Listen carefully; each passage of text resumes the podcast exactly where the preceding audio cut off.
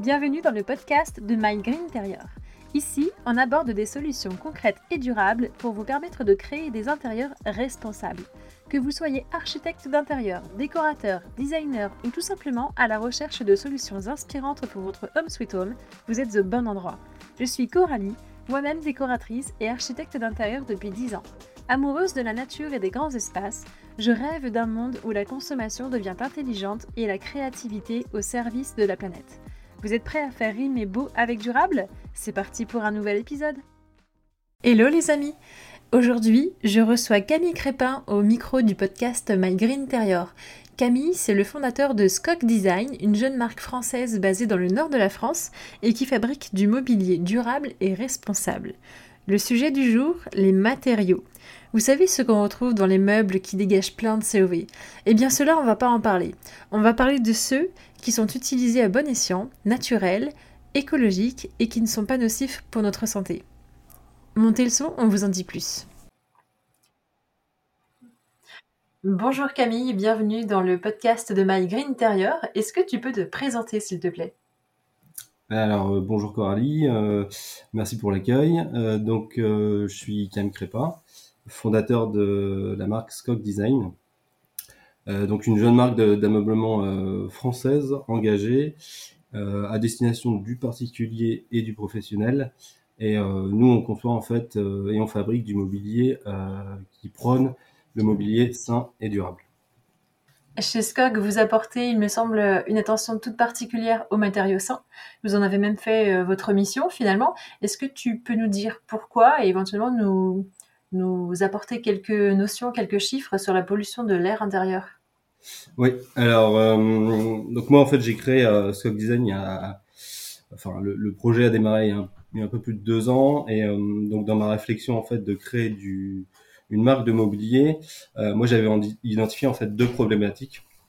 Bon, la première, euh, tout le monde la connaît. En fait, on jette euh, chaque année des millions de tonnes de déchets d'ameublement euh, parce que les meubles sont conçus bien souvent avec des matériaux fragiles. Euh, c'est des conceptions qui, qui, prônent en général une, consommation linéaire.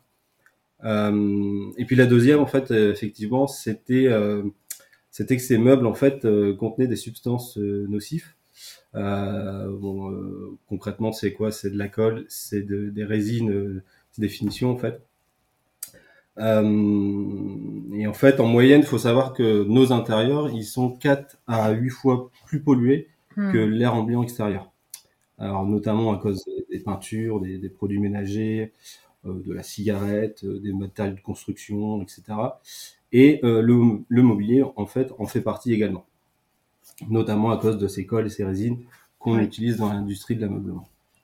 Et donc euh, moi j'avais à cœur euh, quand j'ai créé euh, vraiment ce design de, de, de, de, concevoir et d'aménager des espaces de vie de façon durable et responsable pour protéger à la fois et l'environnement et la santé de nos utilisateurs.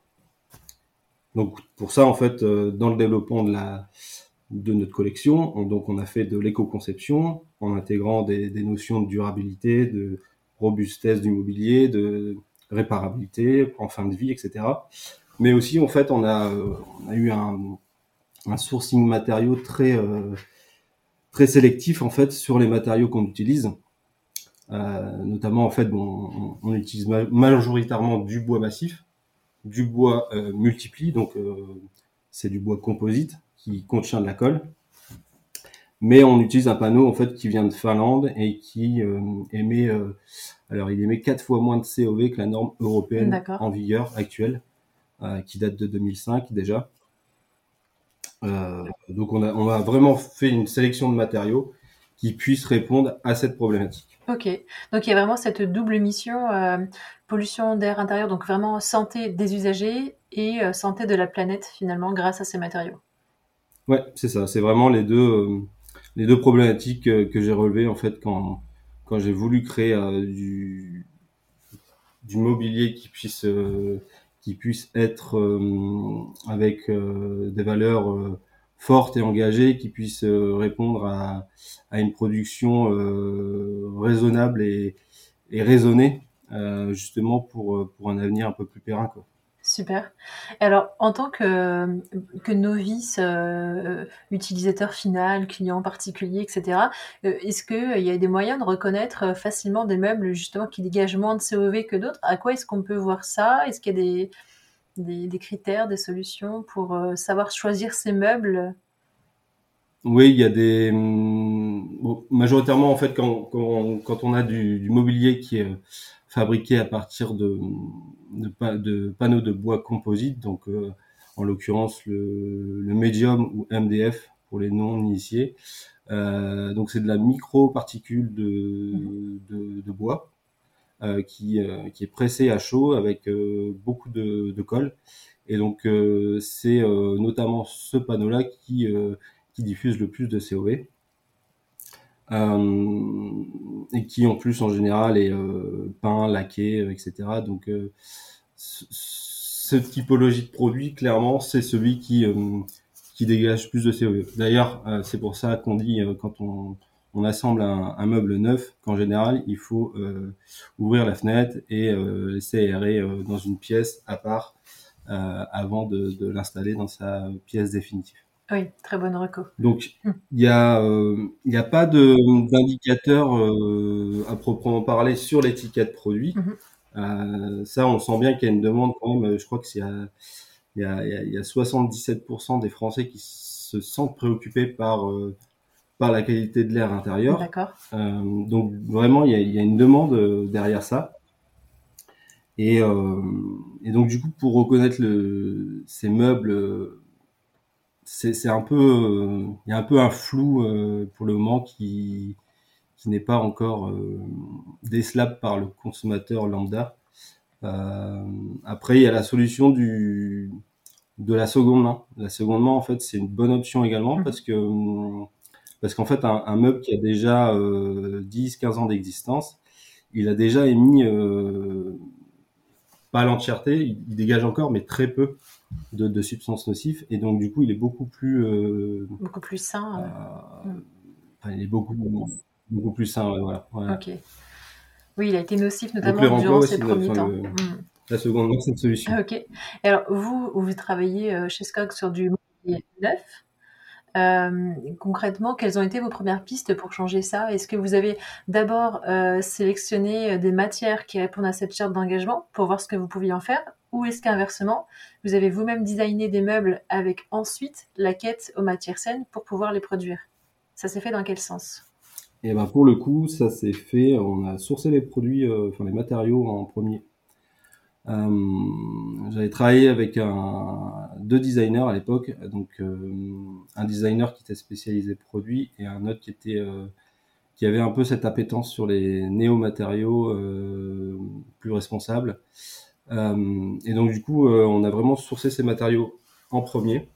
bon, moi, j'étais avant responsable bureau d'études en construction bois, donc j'ai cet amour de la matière du bois, donc je voulais conserver ce, ce matériau que que j'adore. Euh, mais j'aime bien justement ces nouveaux matériaux euh, et même les anciens parce que en fait le premier matériau qu'on a euh, qu'on a sélectionné c'est le linoléum. Ok. Et en fait le linoléum donc c'est un matériau qui est produit uniquement à partir de, de matières naturelles et, et, renouvelables. En l'occurrence la, la recette c'est du c'est de l'huile de lin, de la résine de pin, pigments naturels, farine de bois, farine de craie, toile de jute. On est vraiment sur un produit qui est, euh, qui est 100% biosourcé. On aurait presque envie d'en manger. et qui a des caractéristiques en plus hyper, euh, hyper appréciables. Alors du coup, nous, on travaille ce matériau, euh, c'est un, un, matériau qui fait 2 mm et qu'on vient euh, plaquer comme un stratifié en fait sur nos, sur nos, nos, nos bureaux, nos tabourets, nos bancs, etc. Mm -hmm on est proche d'un aspect euh, touché euh, cuiré. C'est hyper agréable au quotidien. C'est euh, en plus ça a des vertus aussi antibactériens. Enfin voilà, c'est vraiment un matériau qui nous a tapé dans l'œil quand on a fait notre sourcing et autour duquel en fait on a développé toute la collection. Ok, super. Donc mixité bois et linoléum. Euh, qui font déjà euh, quasiment toute la collection. Ok. Et est-ce qu'il euh, y a d'autres matériaux, ou en tout cas, est-ce qu'il me semble que tu parlais aussi, en tout cas sur le site de Scott, de, plastique végétal, de lin naturel, alors on le retrouve dans le lino, et même peut-être des certifs, notamment je pense à la certif ULEF. Tu peux nous en dire un petit peu plus par rapport à ça? Oui, alors sur les autres matériaux, en fait, on utilise on utilise du plastique en effet biosourcé. Euh, en fait, sur notre euh, produit, la lampe Pando, on mixe des technologies. En fait, c'est une lampe avec un pied en bois massif. C'est un artisan tourneur qui nous fait euh, ce, pied de lampe. à côté de ça, en fait, le lino, on a voulu le travailler différemment.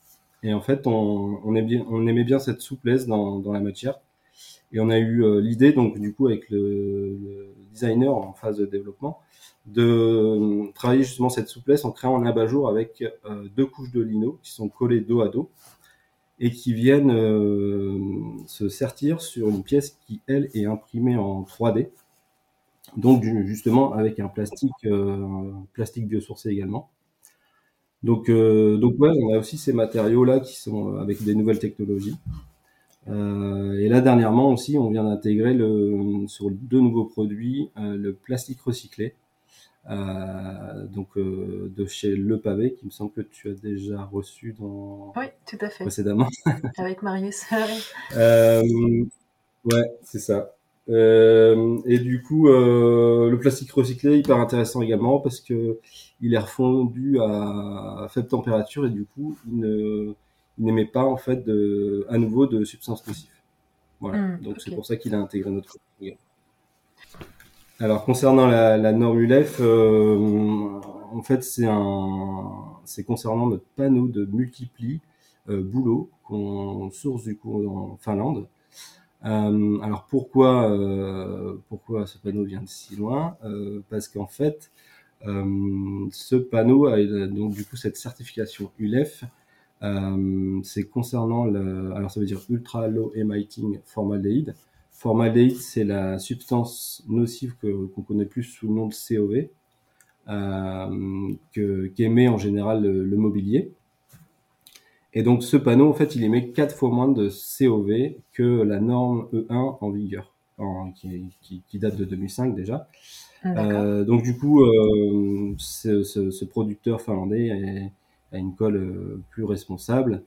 Euh, mais il faut savoir que maintenant, il y a des recherches qui ont été faites euh, et des cols biosourcés commencent à apparaître sur le marché, mais plutôt sur les panneaux MDF et particules, et pas encore, à ma connaissance, sur le panneau multipli. Donc c'est pour ça qu'on utilise ce, ce panneau. Ok. Super. Alors, vous avez travaillé avec euh, un autre euh, ancien invité du podcast, il me semble, c'est euh, Camille d'Eco Impact, puisque vous avez créé, enfin, vous avez fait annoter vos, vos produits, il me semble. concrètement, comment ça se passe les connotations côté fabricant? Tu peux nous en dire un petit peu plus? Oui, tout à fait. donc en fait, avec avec Camille, c'était il y a un peu plus d'un an qu'on s'est qu'on s'est rencontrés. Euh, moi, j'ai tout de suite trouvé le, projet hyper intéressant. Euh, du coup, on a tout de suite travaillé ensemble euh, et c'est en fait, bah, ça s'est hyper bien passé. C'est euh, un travail qui, euh, à première vue, peut être perturbant parce que c'est un travail qui, qui, demande de la transparence. En gros, côté fabricant, faut transmettre toutes les données euh, donc euh, la provenance de, nos bois, euh, avec quel sous-traitant on travaille, dans quel pays, quels sont les procédés de fabrication. il faut retracer vraiment le, cheminement complet de la production du meuble. ça va même jusqu'à savoir comment l'entreprise qui produit nos piétements se chauffe. Enfin voilà, c'est hyper, c'est hyper complet quand même. Et, euh, et, donc derrière, EcoImpact évalue euh, l'ensemble de ces données sur une base de, d'ACV, donc analyse de cycle de vie, mmh. euh, et sur les données euh, également de l'ADEME, pour ensuite en fait nous, nous renseigner en tant que, que fabricant euh, sur l'impact qu'a notre production et notre commercialisation de, de meubles pour justement informer le client final.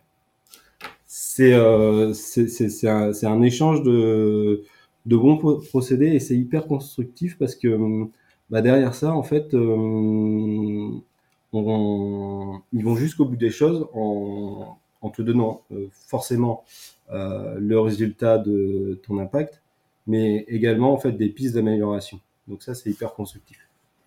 Oui, c'est pas un simple bilan carbone avec euh, maintenant que tu as les données, euh, débrouille-toi. C'est vraiment, euh, voilà, tu en es là, le constat et l'analyse te donnent ce résultat. Maintenant, libre à toi de mettre en place ou pas, mais les pistes d'amélioration qu'on peut te recommander sont celles-ci. Oui, exactement.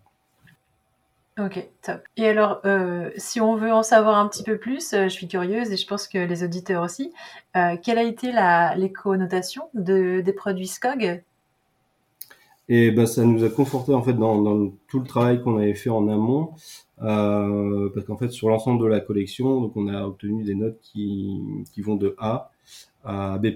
Donc euh, ça nous a vraiment conforté sur le, sur, le travail euh, d'éco-conception qu'on a mené. Donc assez peu de pistes pour euh, améliorer. Il y a toujours de quoi améliorer sur notamment les produits B+, j'imagine, mais c'est déjà pas mal. oui, oui, oui, il y a toujours des pistes d'amélioration, notamment euh, bah, en l'occurrence le, nos panneaux de bois qui viennent de Finlande. Euh, la solution, par exemple, serait de se, sourcer de plus près.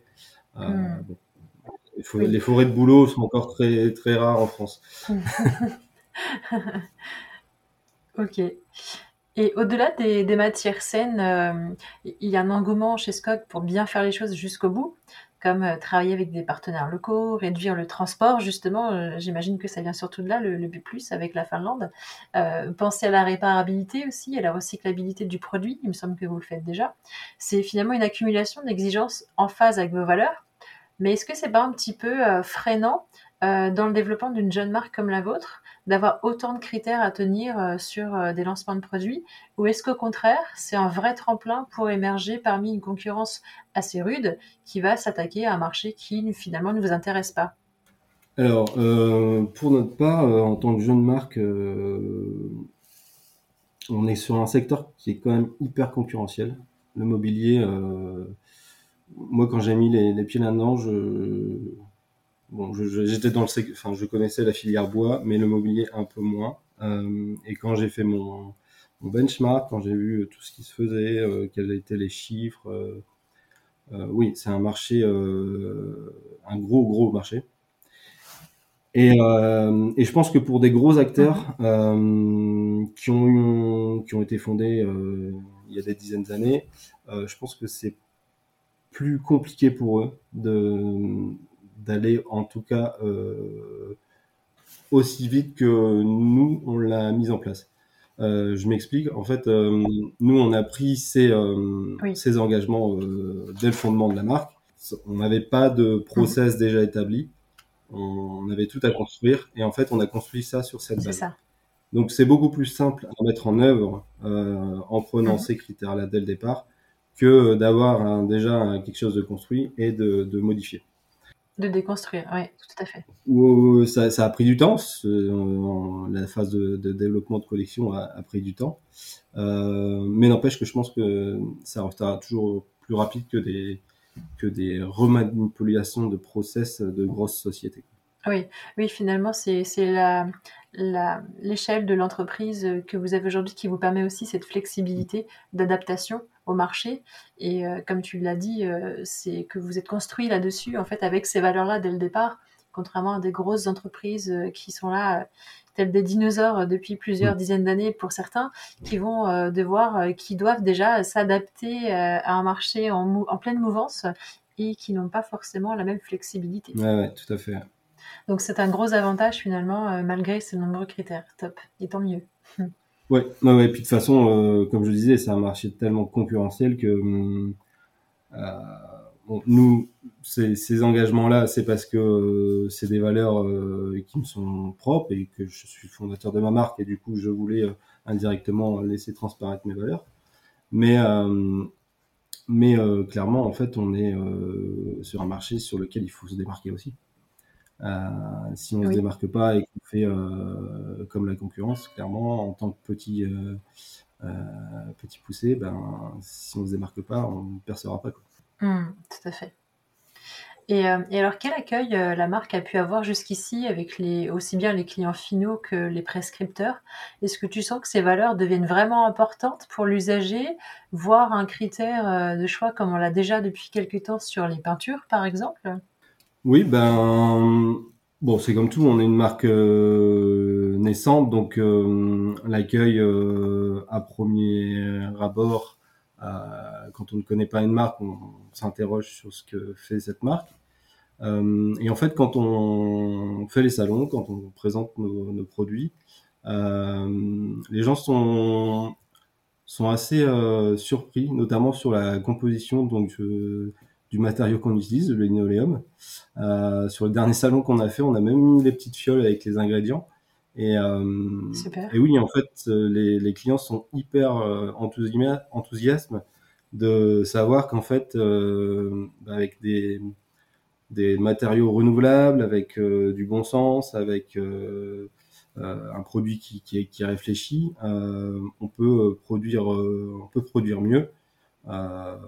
Et, d'autant plus que les clients sont, demandeurs, comme je disais tout à l'heure, 77% des gens qui sont préoccupés par la, qualité de l'air de leur foyer, mais ils sont aussi prêts à mettre la main à la poche pour justement payer un peu plus cher des meubles qui, euh, répondent à, à, des choses qui, enfin, pas des normes, parce que la, la norme euh, date déjà un peu, mais qui va au-delà de la norme, justement, et qui, euh, qui, qui utilise des matériaux qui ne sont pas nocifs pour leur santé au quotidien, quoi. Ok, top. C'est plutôt une bonne chose de savoir que on, on a désormais un certain intérêt pour, pour ce sujet et, et, non pas de manière tendancielle. Euh, parce que c'est vrai que c'est l'avenir finalement euh, de, de, de, notre, de nos intérieurs, les, les ressources euh, allant vers des, des, pénuries finalement, des pénuries, mm. des, des, des problématiques d'approvisionnement. Ça, c'est déjà des problématiques qu'on a aujourd'hui. Donc demain, ce sera certainement pire. Euh, les ressources sont de moins en moins nombreuses, donc euh, le fait de pouvoir utiliser des, des matériaux renouvelables, euh, en tout cas naturels, et qui permettre ce genre de, de choses. Il, est, il, était grand temps de, de, le faire ancrer dans les esprits. Mm. Et pour finir, est-ce que tu peux nous dire, euh, si, si ce n'est pas indiscret, quels sont les projets de SCOG pour les semaines et éventuellement les mois à venir Et si d'autres matériaux, justement, vont entrer dans le scope pour proposer un catalogue élargi? Oui, alors euh, bah les matériaux, euh, nous on a une matériothèque en interne. Dans lesquels on, Enfin, ce sont des échantillons qu'on sélectionne à droite à gauche, euh, des échantillons euh, de plastique recyclé, mais aussi de nouveaux matériaux. Alors il y en a plein. Hein. Il y a, en l'occurrence, il y a hum, des Japonais qui ont créé un terrazzo de bois. Il y a des Bretons qui ont créé euh, la scalite. C'est un matériau qui est fait à partir de d'écailles de poisson. Enfin, il y a ah vraiment beaucoup, beaucoup de matériaux qui arrivent sur le marché. Nous, on a tendance du coup vraiment à, enfin voilà, c'est notre, notre mission. Donc, on sélectionne vraiment des matériaux qui, qui n'utilisent pas de, résine euh, ou, alors des, résines biosourcées plutôt. Euh. Donc, euh, donc ouais, on, a des matériaux euh, avec lesquels on espère justement produire de, de nouvelles pièces un jour. On teste. Euh, l'avantage qu'on a, c'est qu'on a l'atelier de production, donc ça va. Quand on a un prototype en tête, ça va, ça va assez vite. donc, donc ouais, on, a des pistes. Après, sur les mois à venir aussi, on a un autre challenge qui va qui va qui va se travailler sur 18 euh, mois. En fait, on vient d'être euh, intégré dans un programme qui s'appelle le Booster Circulaire, euh, porté par l'association des canaux euh, à Paris. Ah, super. Voilà, ouais, c'était la, bonne nouvelle de la rentrée. Euh, donc en fait, c'est un, un, programme qui accompagne les structures de, de l'ameublement, enfin les, les, fabricants, etc euh, qui les accompagne vers la production de mobilier avec euh, des matériaux de réemploi ou de l'upcycling pour, euh, pour les plus D'accord. Et donc du coup, ça va être notre prochain challenge vraiment parce qu'on a, on avait à cœur justement d'aller sur sur cette voie-là, même si en interne on avait déjà commencé à, à produire des, des meubles à partir de nos chutes de production. Donc c'est un des derniers produits qu'on a sorti. On produit des étagères avec nos, chutes de, bois. Euh, mais on avait vraiment à cœur d'aller plus loin là-dessus. Euh, on connaît des, confrères qui, euh, comme Maximum, qui sont pour moi des pionniers sur ce sur ce secteur et qui font des choses vraiment vraiment magnifiques pour le coup.